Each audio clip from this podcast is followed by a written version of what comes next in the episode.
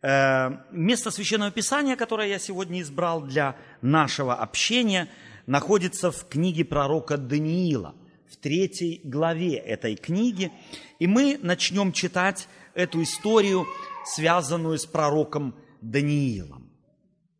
Я читаю из первой главы. Я думаю, что, в принципе, историю этой книги большинство из нас знают, что написана она э, Даниилом, который был молодым человеком, уведен в Вавилон, плен, в плен, э, после того, как Навуходоносор... Мы, чуть-чуть, давайте мы деток чуточку э, успокоим, потому что сильно шумно.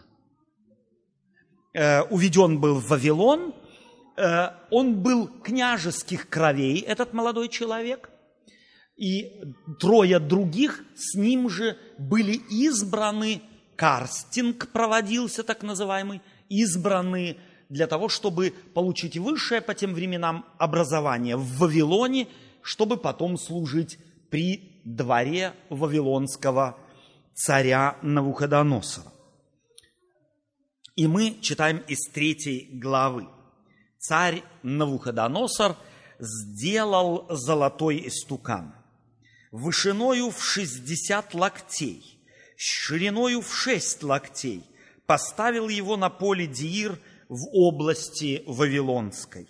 И послал царь Навуходоносор собрать сатрапов, наместников, воевод, верховных судей, казнохранителей, законоведцев, блюстителей суда и всех областных правителей, чтобы они пришли на торжественное открытие истукана, который поставил царь Навуходоносор.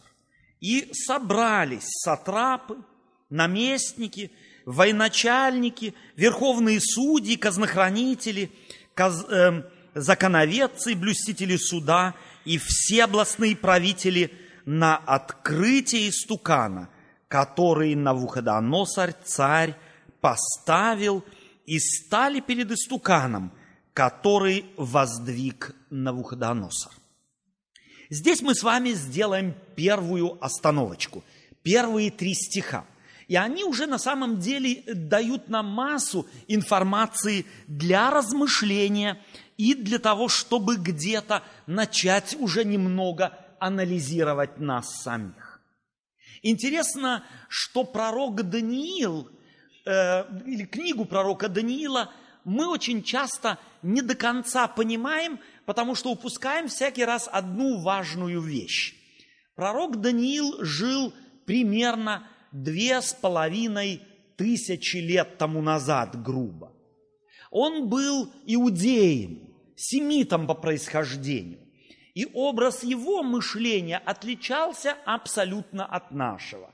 Мы являемся классическими греками на нашу культуру, на наши мировоззренческие величины, хотя мы вроде, кажется, являемся христианами, хотим мы того или нет, повлияли Платон и Аристотель с их культурой, с их философией.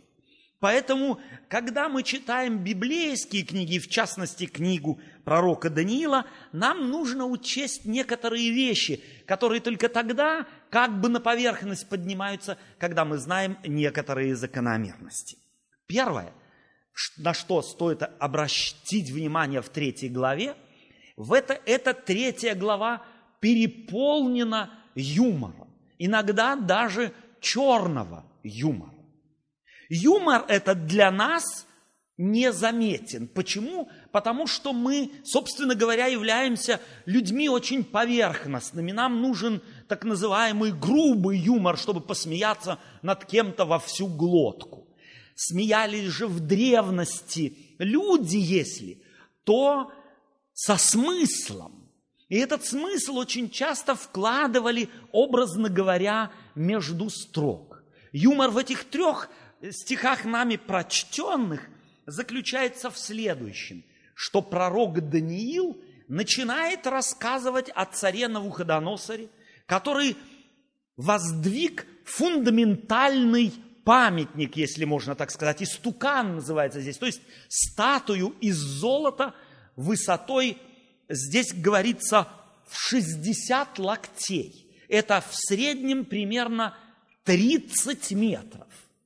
шириной в 6 локтей. Это около трех метров. Он поставил золотой истукан.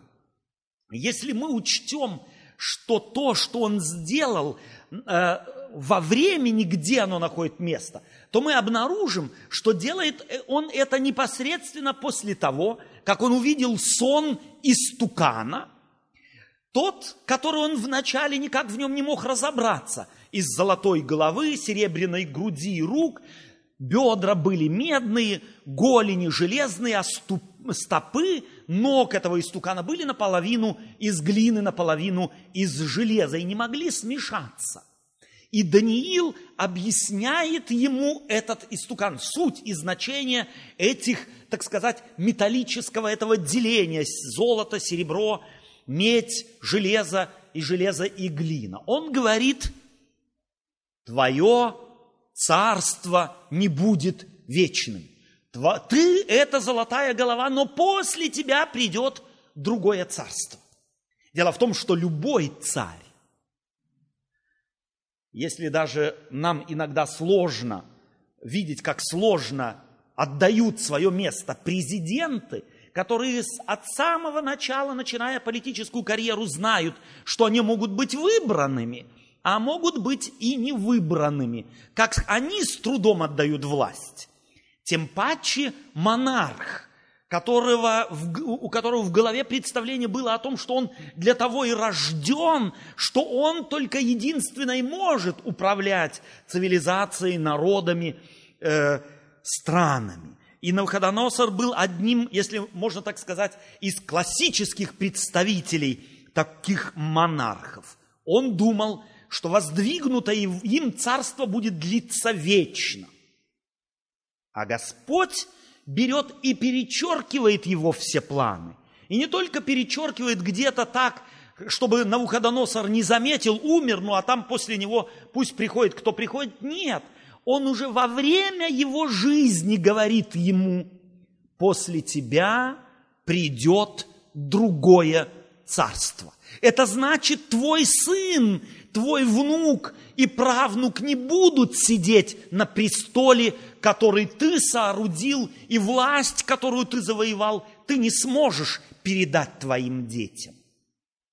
В реакции на это, хотя он и вознаградил Даниила, в знак протеста он берет и ставит истукан сверхдимензиональный в 30 метров высоты и сплошь золотой – он как бы этим хотел заявить, я не согласен с Богом. У меня мои планы. И если я могу поставить такой истукан с 30 метров высотой, то этим я хочу показать и мою власть. Первое. Какие стуканы ставим мы? Мы думаем, мы не Навуходоносор, у нас царства нет – а следовательно и истуканов не ставим. Но да будет нам известно, что нет на земле человека, который истуканов себе не ставит. Вопреки Божьей воле, вопреки Божьим планам, очень часто, иногда сами того не замечая, мы ставим себе истуканов и очень их лелеем, очень оберегаем их. И не дай Господь кто-нибудь коронку с нас снимет. Мы тогда знаем, как защищаться. Истуканов подобных много. Они не из золота, и не стоят они где-нибудь на поле. Нет, это истуканы могут быть чисто моя точка зрения, которую я ни за что и ни про что никогда, вопреки любым логическим доводам, любым библейским доводом, историческим доводом никогда не сдам. Ведь именно это и была суть истукана Науходоносора. Если бы он с той вестью, которую Даниил ему принес, согласился, он бы построил этот истукан, поставил бы его. Чувствуете, что не обязательно ставить истукан. Может быть, я и поставил его, да у меня денег нет но его достаточно иметь в голове, достаточно его иметь в сердце. И этот истукан может занять все поле нашей жизни, нашего сердца, нашей веры, наших отношений. Мы можем на самом деле попирать всю правду, всю истину, думая, что мы истинно, правильно и мудро поступаем. Как вы думаете, Навуходоносор сам над собой задумывался, что он делает? Или можно такое, то, что он сделал, сделать бездумно? Естественно, задумывался. И коль скоро он на такое пустился, как вы думаете, был он уверен в правоте своего поступка? Был уверен такие затраты, такие деньги, и собрать всех, кого только можно было, всех, так сказать, известных и власть имеющих людей, всех, всей страны привести куда? В Вавилон. Это стоило не копеечку и не один евро. Но он на это все пошел. Даниил это описывает. Даниил был свидетелем этого всего и как бы со стороны наблюдает все это он знает проблему Навуходоносора. Он был воспитанником Навуходоносора. Он при дворе воспитался, образование получил и знал этого монарха в лицо. Он знал его комплексы неполноценности, он знал его неуверенность, и именно эта неуверенность заставляла Навуходоносора обязательно застолбить свою власть. И смотрите, что делает Даниил. Даниил берет и записывает следующим образом историю. «И послал царь Навуходоносор собрать сатрапов, наместников, воевод, верховных судей, казнохранителей, законоведцев, блюстителей суда и всех областных правителей, чтобы они пришли и собрались сатрапы, наместники, военачальники, верховные судьи, казнохранители, законоведцы, блюстители суда и все областные правители на открытие истукана. Вы что-нибудь заметили? Что вы заметили? Предложение почти стопроцентно повторяется. Зачем делает это Даниил? Что недостаточно было бы сказать, так, как сказал царь, все было сделано – Почему он использует этот литературный метод и способ и повторяет только что произнесенное еще раз. Интересно, что в еврейском тексте это абсолютное повторение. Дело в том, что здесь переводчики русского текста библейского, им уже было неловко, и они явно некоторые слова подменили. Вместо верховные судьи, э, там они э, берут здесь слово э, здесь верховные судьи стоит, а здесь, э, да, правители областные. То есть берут и слова подменяют. Почему для русского языка стопроцентное повторение одного и того же звучит нехорошо, звучит некрасиво и как бы выглядит э, дешево.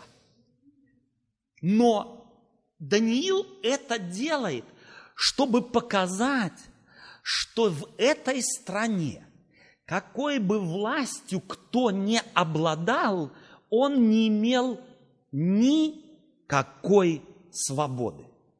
Так как царь Навуходоносор повелел, в том порядке один за другим они и пришли, не решившись ни в коем случае нарушить этот порядок.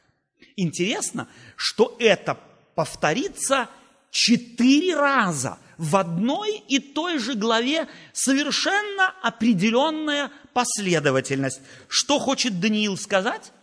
Он хочет сказать, посмотрите на это стадо. Здесь есть только один, кто колокольчиком брынчит. А все остальные мозги свои не напрягают ни на один миг. Так как сделал царь, так они и поступают и не решаются ни на одну минуту допустить даже мысли, чтобы что-то изменить. Что могло быть причиной такого абсолютного повиновения? Это может быть страх за свой пост, за свое положение. Следствием чего еще это может быть?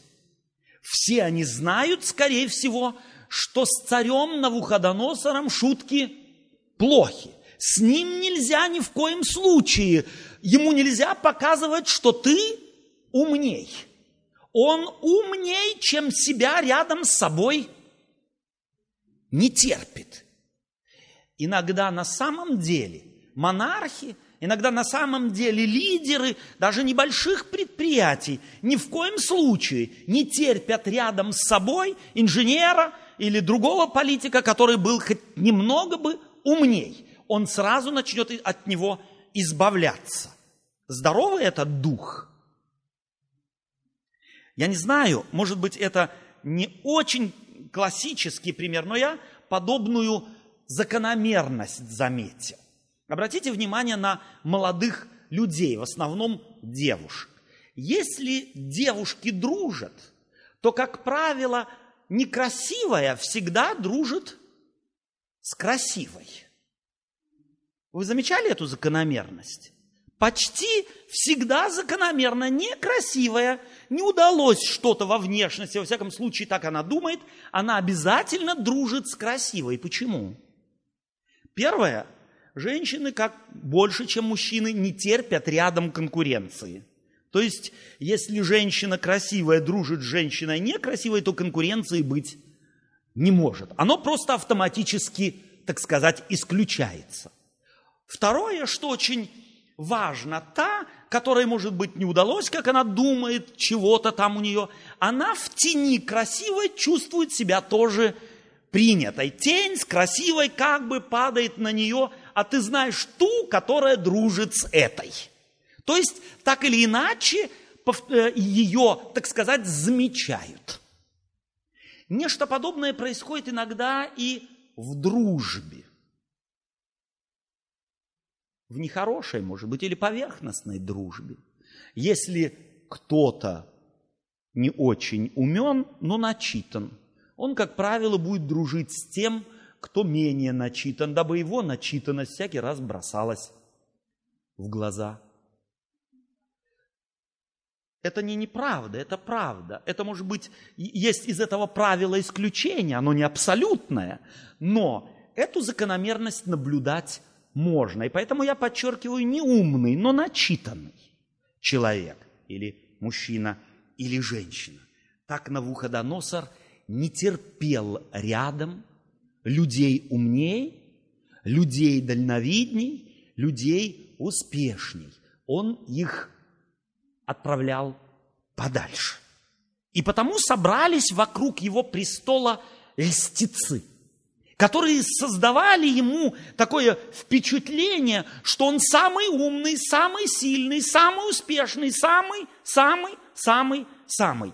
Кому это нужно? Кто ищет постоянно только того, чтобы подчеркивали, что он или она самая или самый, самый, самый? Кому это нужно?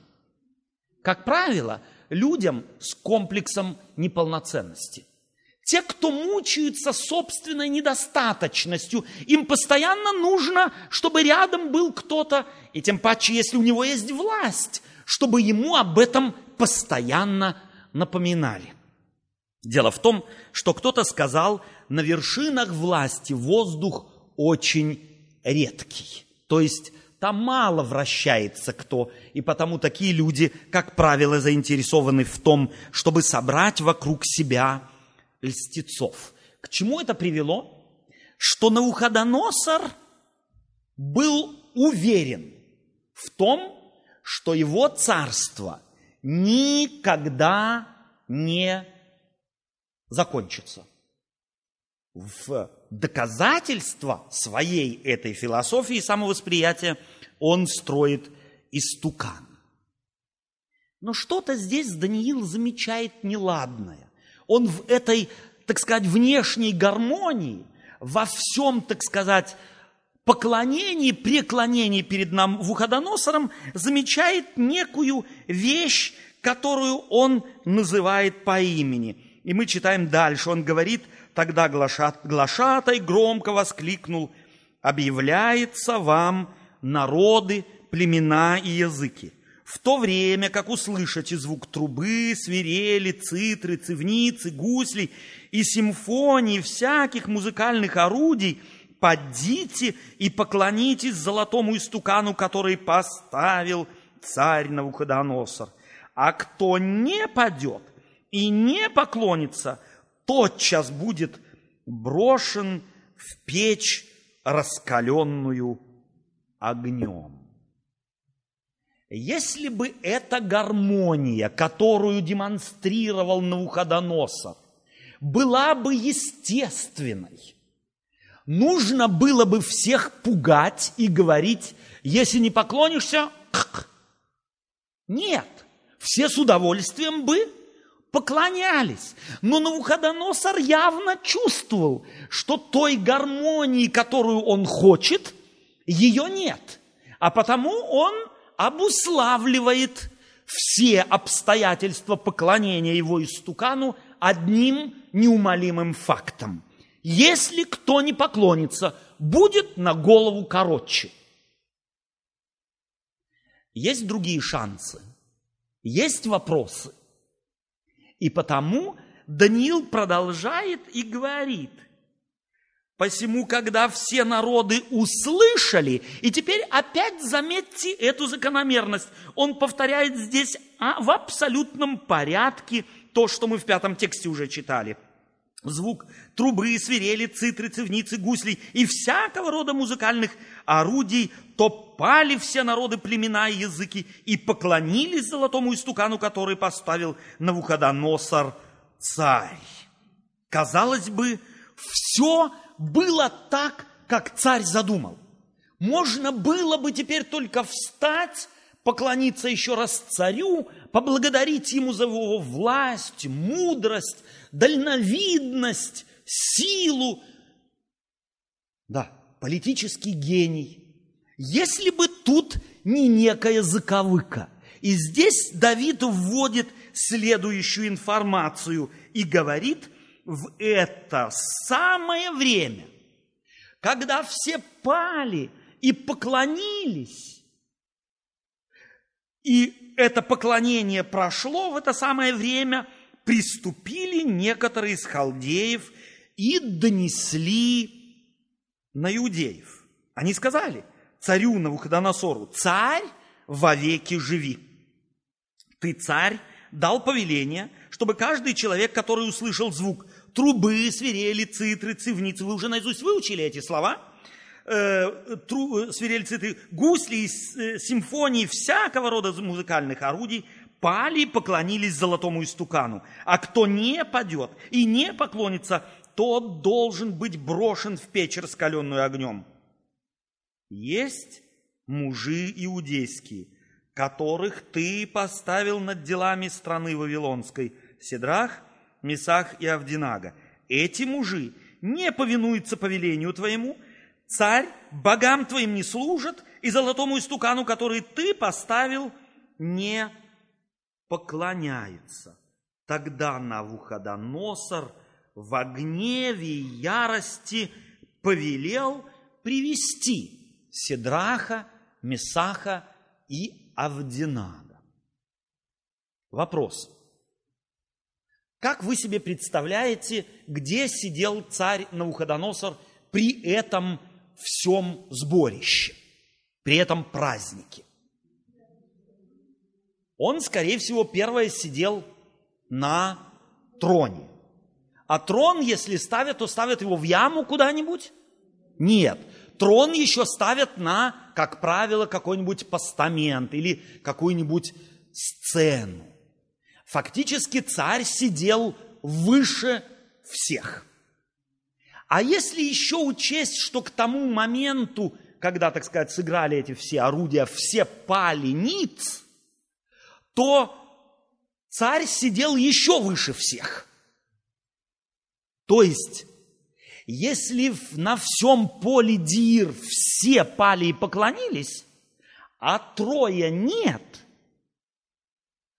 то царь должен был бы их увидеть. Или? Это же логично. Но ему доносят, что трое евреев не поклонились.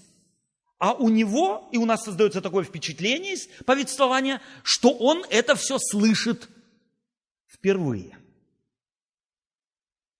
Чувствуете, что Даниил делает?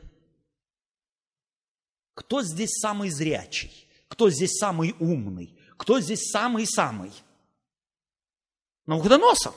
Он себя таким считает, он себя таким видит, а потому сидит на престоле и просто наслаждается своим гением. И когда все пали, а трое нет, он их не видел. Ему нужны были доносчики, и они тут же появились. Проблем не было, не прошло и пяти минут, как появляются эти доносчики и говорят на Навуходоносор, есть, ты помнишь свой указ, ты помнишь свой приказ? Но здесь есть трое, которые ни богам твоим не служат, и стукану не поклоняются. Их надо в печь бросить. Но Навуходоносор ни единым жестом не говорит, стоп, я видел, я сам разберусь. Он говорит, приведите их мне. Чего? Кто здесь посмел? Это одна очень важная вещь. Но мне еще важнее другая. Представьте себе этих халдеев. Они ведь тоже должны были поклониться. Как они поклонялись, что увидели тех, кто не поклонялся? Так, наверное?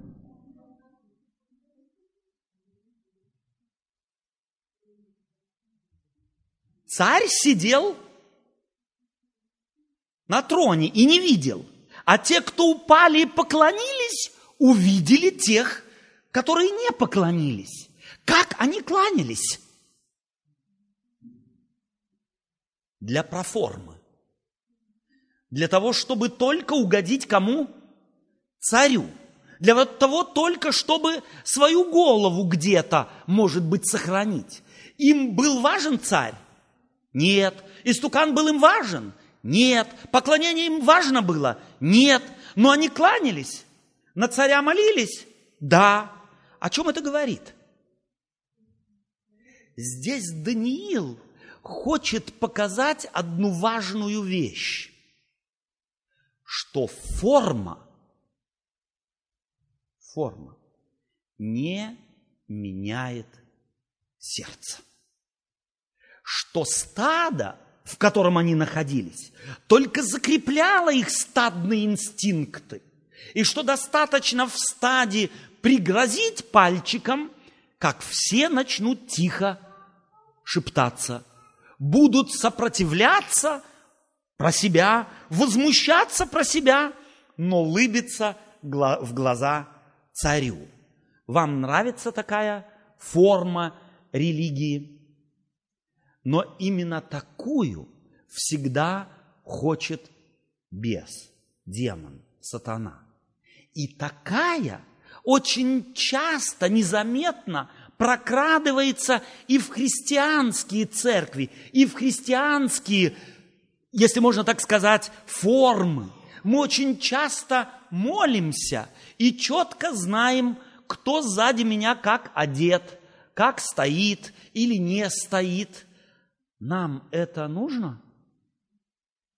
Мне нравится эта библейская история, потому что она показывает то, что сформулировал как-то Альберт Швайцер. Я уже произносил, кажется, эту фразу. Если я даже и каждый день буду ходить в гараж, от этого я автомобилем не стану.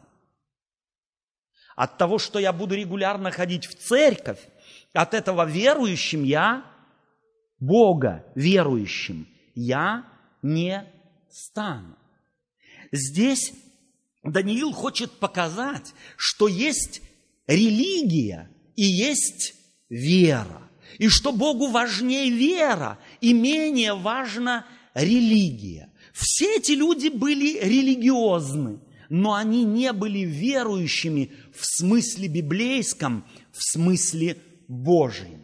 Иисус Христос, эти слова можно прочитать в 11 главе э, Евангелия от Марка, как-то призывал людей своего времени. Имейте веру Божию.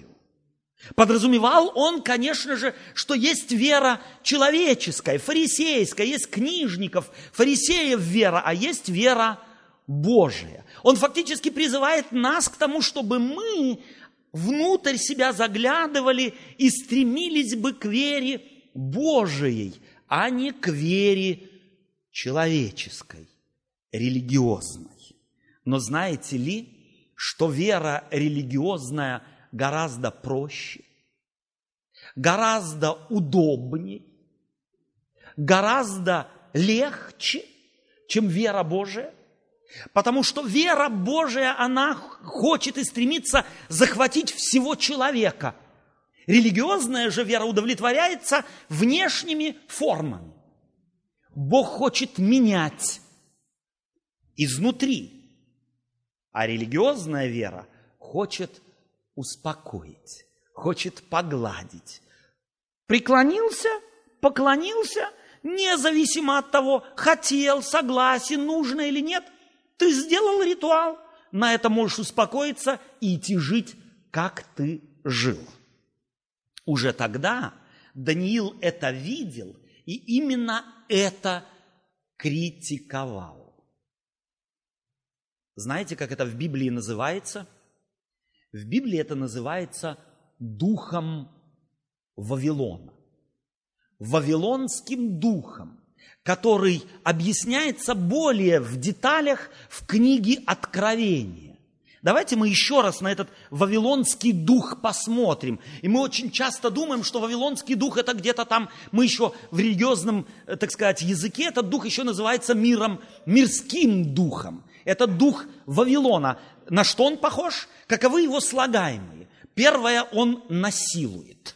Второе, он не терпит самостоятельного мышления. Третье, он удовлетворяется формами. Четвертое, в нем главный инстинкт – это стадный инстинкт. Я еще его называю инстинктом поросенка.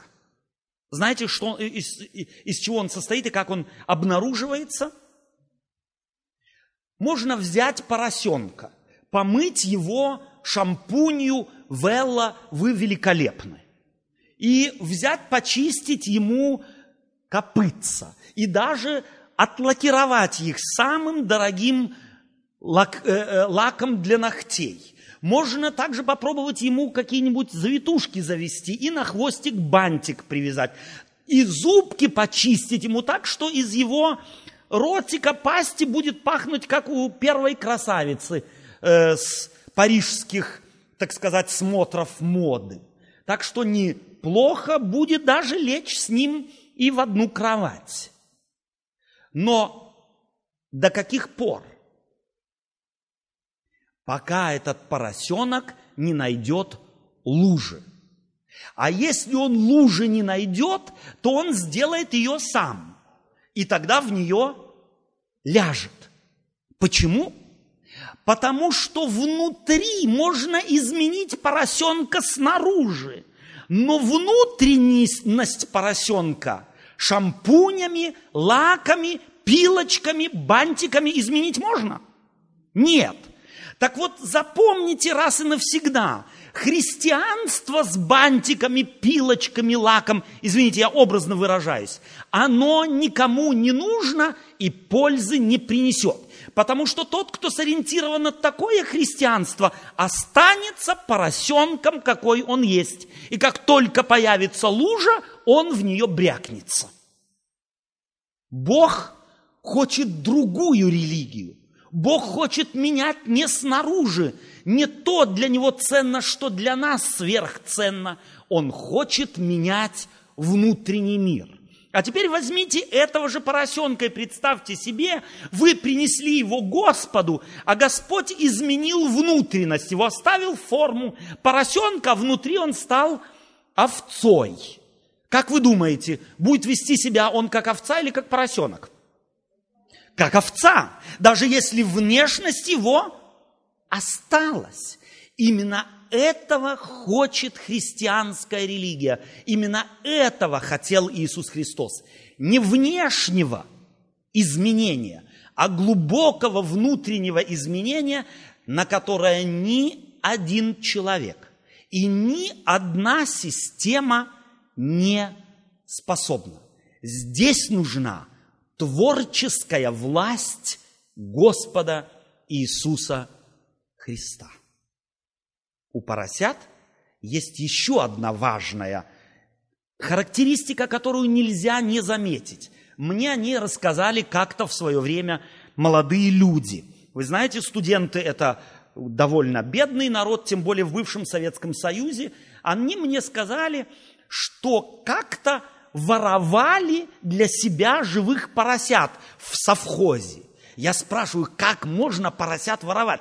Ведь они ж визжат невозможно. Я могу представить себе, как можно овцу своровать, как можно корову своровать, но поросенка своровать я не представляю себе. Очень просто, говорят они. Достаточно взять рыболовный крючок, леску, на рыболовный крючок надеть что-нибудь съедобное для поросенка, что он, собственно, с удовольствием ест, дать заглотить, дернуть потихоньку, а потом идти, и поросенок будет повизгивать, хрю, хрю, хрю, хрю, хрю, и за тобой идти столько километров, сколько ты его будешь вести.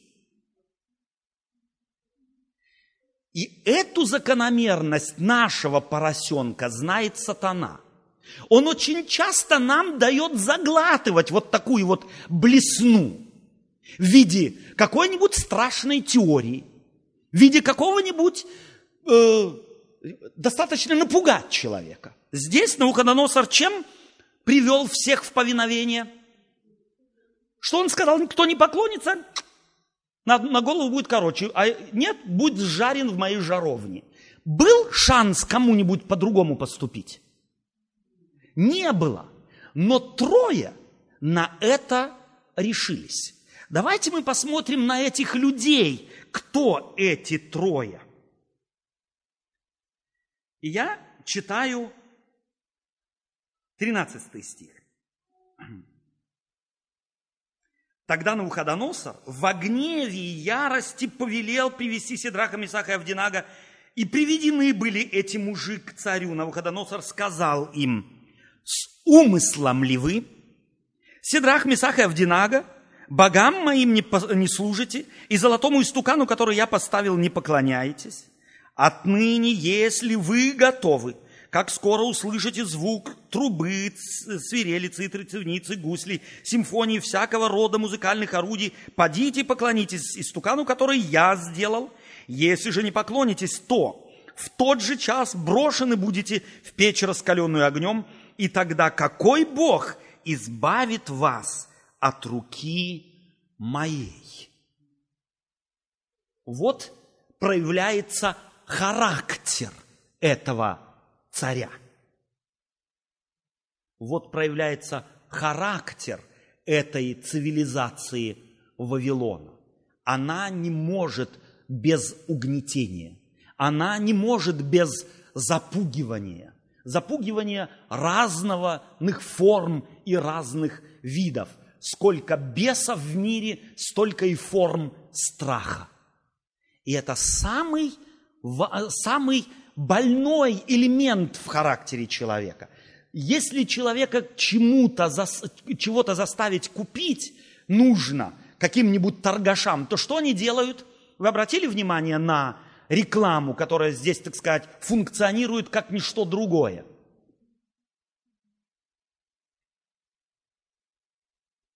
70% auf alles, außer Tiernahrung. Слышали уже? Или 20% auf alles, außer Tiernahrung. Und das nur bis morgen. Только до завтра. И у тебя первое, что у меня появилось, когда я при, прибыл в эту страну добрых 20 с лишним лет тому назад, первое у меня было, я что-то потеряю. Если я туда не пойду и не куплю, все пропало, я шанс упустил. Чувствуете, как реклама современно играет именно на этой подспудной, подспудном страхе «я что-то не получу, чего все умные получат». Я идиот, я дурак, все умные успеют, я нет. И тогда мы уже все толпой бежим. Надо или не надо, все берут, и мы берем. Есть еще другая э, форма страха, где люди пугают друг друга тем, что если ты пойдешь туда, или пойдешь сюда, или сделаешь то, то тогда ты уже от Бога отпал. Сидрах, Месах и Авдинага знали, куда они идут? Почему же они не, уш... не, не, не пошли? Ну, пошли к врачу, бюллетень взяли. взяли, записались на какой-нибудь курс дополнительный у царя Науходоносора на этот день. В конце концов, отгул взяли бы или отпуск, ну, убедили бы царя, что в этот день они не могут. Выкрутились бы наизнанку. Ну, сделали бы. Как мы субботу соблюдаем. Ведь большинство, или большинство это может быть слишком много сказано, но я знаю людей, которые профессиям определенным не учатся, потому что говорят, а что, если в субботу придется работать? И уже тогда целый ряд профессий просто, так сказать, отпадают как недопустимые только потому, что пугаюсь я того, а что если я буду конфронтирован вопросом да или нет. Я уже не пускаюсь ни в коем случае на такой элемент, чтобы ни в коем случае не попасть в трудности. Эти люди знали, куда идут. И они пришли туда. Ни отпуск не взяли, ни отгул не взяли. И они знали, чем чревато все это. Легко быть истинно верующим? А я думаю, легко. Если бы этим людям было трудно, они бы точно нашли метод и способ вывернуться. Но здесь они делали ставку не на себя, они делали ставку не на связи, не на знакомство, не на свою мудрость. На что сделали ставку эти люди? Давайте мы прочитаем, как они формулируют свой ответ на Вуходоносору. И я думаю, что нам нужно чаще повторять эту двух с половиной тысячелетнюю историю, чтобы быть укрепленными в вере и не позволять себя пугать разного рода страхами. Отныне, если вы готовы, говорит царь, как только услышите. И потом и отвечал Сидрах, Месах и Авдинага и сказали царю Навуходоносору, нет нужды нам отвечать тебе на это. Бог наш, которому мы служим, силен спасти нас от печи, раскаленной огнем, и от руки твоей царь избавит. Если же и не будет того, то да будет известно тебе, царь, что мы богам твоим служить не будем, и золотому истукану, который ты поставил – не поклонимся. Резонно было спросить, а чего вы сюда пришли? Это была их обязанность. Они были вельможами. И они не приняли никакой, никаких выкрутас, чтобы здесь не стоять в одном ряду со всеми своими коллегами. Верующий человек не боится никаких территорий. Истинно верующий человек знает, что Бог неба и земли сильней любого духа, сильней любого беса, сильнее любой идеологии, сильнее любого царя, сильнее любого землетрясения, огня, наводнения и чего бы то ни было. Истинно верующего человека не может испугать ничто на свете потому что он на опыте знает, что его Бог сильнее всех тем вместе взятых. И на этом зиждется его вера, на этом стоит фундамент его убеждения и его жизни. Первое, что здесь кажется несколько дерзким для нашего слуха, на самом деле не дерзко. Нет нужды нам отвечать тебе на это, царь. Это значит, царь, ты знаешь, кто мы. Ты со своей стороны не сделал шага навстречу. Ты не сказал, я знаю вашего Бога, я знаю вашу веру, мы у тебя образование получали, ты знаешь нас с самых-самых ранних лет. Ты не освободил нас. Мы со своей стороны не стали этого делать. Нам нужды отвечать тебе на это нет. Почему это ничто не изменит в твоем отношении к нашему Богу и в твоем отношении к нам, и в отношении твоем, к твоему истукану, который ты поставил. Это пустая трата времени. Давай перейдем к делу. И потом мне нравится их аргумент. Первое, мы верим в Бога, который может. И от руки твоей избавить, и от огня избавить, но мы еще знаем, что этот Бог, которому мы служим, он не марионетка. Он не от нас зависит, а мы зависим от Него. Разница между твоими богами и нашим Богом в том, что ты твоими богами управлять можешь. Хочешь поставил здесь, хочешь поставил там. А мы нашим Богом управлять не можем. Он абсолютно суверенен. И Он хочет, спасает. Не хочет, не спасает. Я вас спрашиваю, любил Бог Сидраха, Мисаха и Авдинага или нет? Почему же Он подвергает их такому испытанию? Знаете почему? Я думаю, что я знаю, как бьется сердце Божие. Потому что он, как отец, был уверен в своих детях. Он знал, что эти трое меня не подведут. Я краснеть не буду. Здесь э, посмеется, посмеюсь я. Здесь Навуходоносор будет, проиграет в этом конфликте. Здесь сатана, который стоит за всем этим, он будет в проигрыше. Я, делая ставку на моих детей, никогда не проиграю. Так, по-моему, бьется сердце Божие. Навуходоносора это приводит в крайнее бешенство. Он приказывает тут же разжечь печь, которая рядом стояла, в котором он плавил золото для своего истукана, в семь раз сильней. То есть настолько, насколько можно. И здесь в повествовании говорится, что он приказывает самым сильным мужам из своего войска бросить Сидраха, Мисаха и Авдинага в эту печь. И эти умирают от пламени огня. И потом, потом сцена меняется. Об истукане все забыли. Истукана больше не существует, хотя он стоит 30 метров высоты. Страх тоже исчез, потому что Навуходоносор привстает со своего трона великолепного и говорит, сколько мы туда бросили в печь, не троих ли? Бог начинает заставлять Навуходоносора считать людей.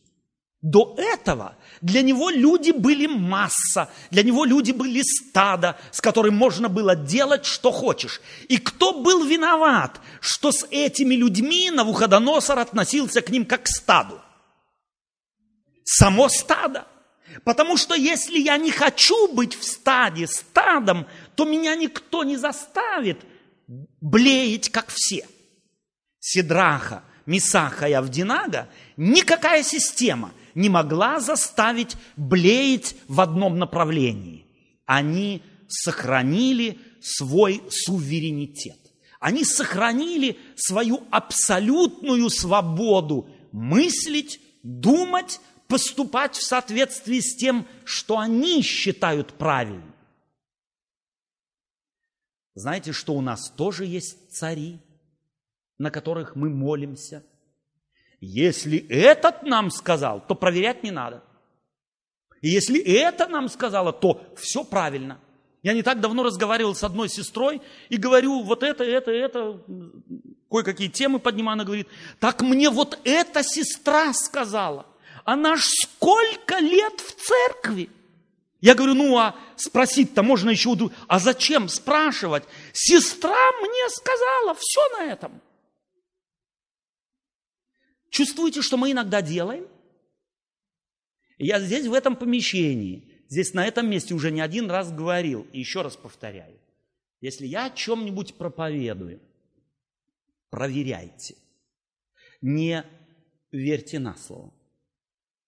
И если вы найдете, что я о чем-то говорю не как в Библии написано, я просто заклинаю вас Богом. Придите ко мне и скажите мне это. Я тоже человек – и могу ошибаться. Но ни в коем случае никогда не делайтесь слугами людей. Будьте слугами Божиими. Независимо от стажа, образования, знания, позиции, положения, мы есть, были и останемся людьми, маленькими, запачканными эгоизмом, и очень часто сами того не замечая, вводя в заблуждение себя, вводим очень часто в заблуждение других. Давайте научимся пользоваться нашими мозгами. Они, между прочим, даны нам не для того, как когда-то думал Аристотель. Аристотель думал, что мозги людям даны для того, чтобы охлаждать кровь. Нет, они даны нам для того, чтобы ими шевелить, а не для того, чтобы отдать им в распоряж... их в распоряжение другим. Сидрах, Месах и Авдинага не позволяли собой манипулировать. И даже при виде смерти они остаются верными принципам. Удается Богу повернуть Навуходоносора? Наконец, он начинает считать до трех этот неуч. Для него люди были массой, тестом, из которого он всегда месил, что хотел. И здесь он натыкается на личности, которых использует Бог и заставляет его считать. Один, два, три, а еще и всматриваться в лица и обнаружить, что четвертый подобен Сыну человеческому. Бог побеждает. Через кого? Через тех, которые, казалось бы, отданы на погибель, отданы на откуп власти неограниченного, ограниченного глупого монарха. Но побеждает Бог. Побеждал и побеждать будет. Я хотел бы, чтобы мы эту историю читали бы опять и опять. И всматривались бы, с каким вниманием и с какой скрупулезностью Даниил записывает нюансы и детали. Из одной крайности и тогда посмотрим, какой Бог избавит тебя от моей руки. Науходоносор бросается в другую. И он издает указ и говорит тогда царь, возвысил Сидраха, Месаха и Авдинага в стране Вавилонской. Навуходоносор, царь, всем народам, племенам и языкам, живущим по всей земле, мир вам да умножится. Знамения и чудеса, какие совершил надо мной Всевышний Бог, угодно мне возвестить вам – как велики знамения Его, и как могущественны чудеса Его, царство Его, царство вечное, и владычество Его в роды и роды. Царь наметил одно. Царь хотел застолбить власть своих богов, а Богу удалось обратить внимание на самого себя. Обращен был царь, к сожалению, только на один день, наверное. Может быть, чуть-чуть больше. Читайте следующую историю, которая показывает, сколько любви Бог прилагает и милости являет, и сил для того, чтобы этого царя избавить от его самодурства, от его самонадеянности – и от его гордости. Я когда читаю эту историю, то спрашиваю себя, кого же больше любил Бог, если вообще такой вопрос поставить можно, Сидраха, Мисаха, Авдинага или Навуходоносора? И казалось бы, Бог приносит в жертву своих, уже готовых, Ему верных, приносит в жертву и рискует ими, чтобы достучаться до сердца Навуходоносора. Таков Бог Библии. Его не любить невозможно. В его сердце стоит всмотреться, в его действия в истории стоит всмотреться, и тогда мы его полюбим, тогда начнется изменение нас самих внутри, а не снаружи. Тогда страхи, которые нами управляют, тогда те механизмы, которые очень часто лишают нас здравого смысла, тогда отсутствие самостоятельности начнет пробиваться, и мы начнем любить, любить самостоятельность, любить свободу, любить свободу другого, любить суверенитет другого, защищать их и не только себя. В этом суть Царствия Божия. Да, религия Божия непроста. Вера Божия в противоположность человеческой вере постоянно будет держать тебя на чеку, постоянно будет держать тебя в пути. Ты никогда не придешь и не скажешь, теперь я на пенсии. Только в религии Вавилона, в религии Навуходоносора можно когда-то прибыть и сесть на пенсию. В Божьей вере нам придется двигаться всю жизнь в унисон с Его шагами, а не нашими. И иногда Он идет быстрее, чем нам хочется. Иногда мы, может быть, будем задыхаться, иногда, может быть, будем его не понимать, иногда нам, может быть, будет секунду трудно.